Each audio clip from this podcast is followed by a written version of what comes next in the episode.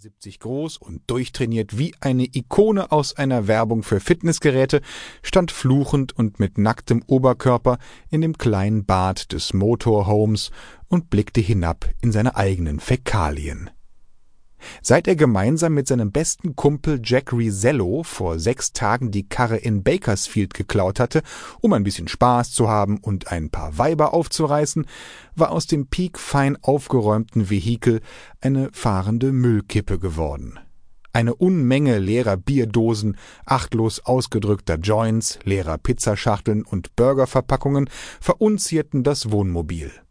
Warum sie jetzt hier standen, irgendwo inmitten einer schroffen Felsformation, hinter denen man die Wüste sehen konnte, entzog sich den benebelten Hirnen der beiden Loser.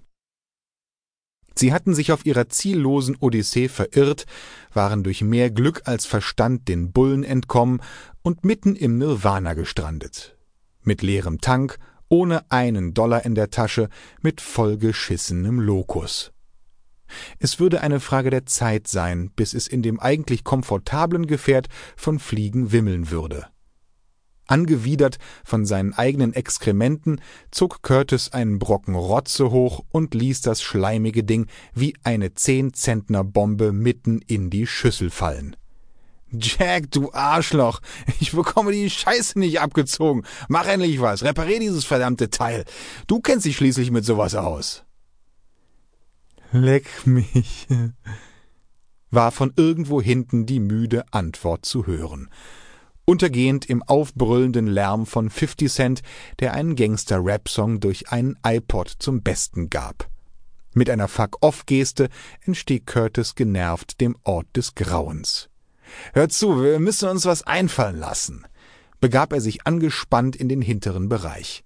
Die Karre können wir vergessen. Und der nächste Burger King ist Lichtjahre von hier entfernt. Die Antwort war ein ziehendes Geräusch an einem Joint, fast unhörbar und vernebelt von einer Wand aus aufsteigendem Rauch.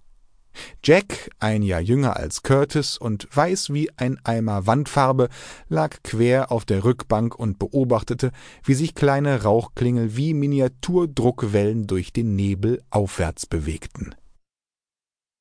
Jack war nackt, fast nackt, nur mit einem olivfarbenen Short bekleidet. Aus irgendeinem Grund hatte er einen Ständer. Wahrscheinlich verursachte der Joint gerade die Vorstellung in seinen Synapsen, dass ein blondes Babe mit gigantischen Silikontitten in seinen Armen lag. Jack, Kacke, wir müssen was unternehmen. Hörst du mir überhaupt zu? Fuck, du bist so dämlich, so verdammt dämlich. Was machen wir hier eigentlich?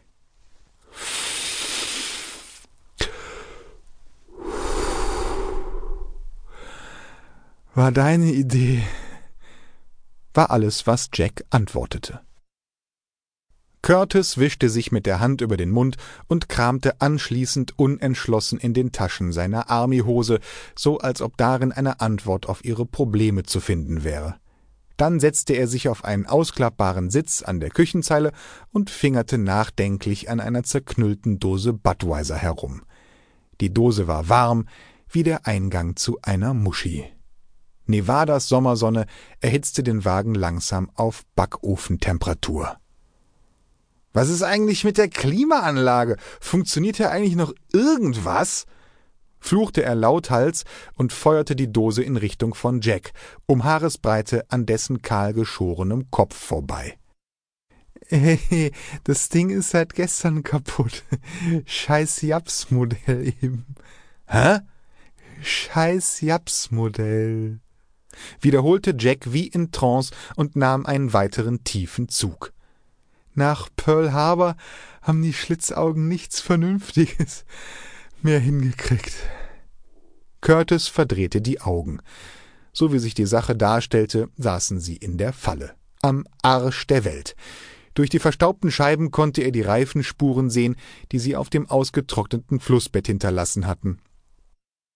An der kaputten Holzbrücke, deren ausgebleichte Bohlen sich wie die skelettierten Überreste von Sauriern auf dem Boden verteilten, konnte er die kaum mehr lesbaren Zeilen entziffern, die in einen pfeilartigen Metallwegweiser eingraviert waren. Wrecker Field, Campground, drei Meilen. Curtis kratzte sich am Hinterkopf und dachte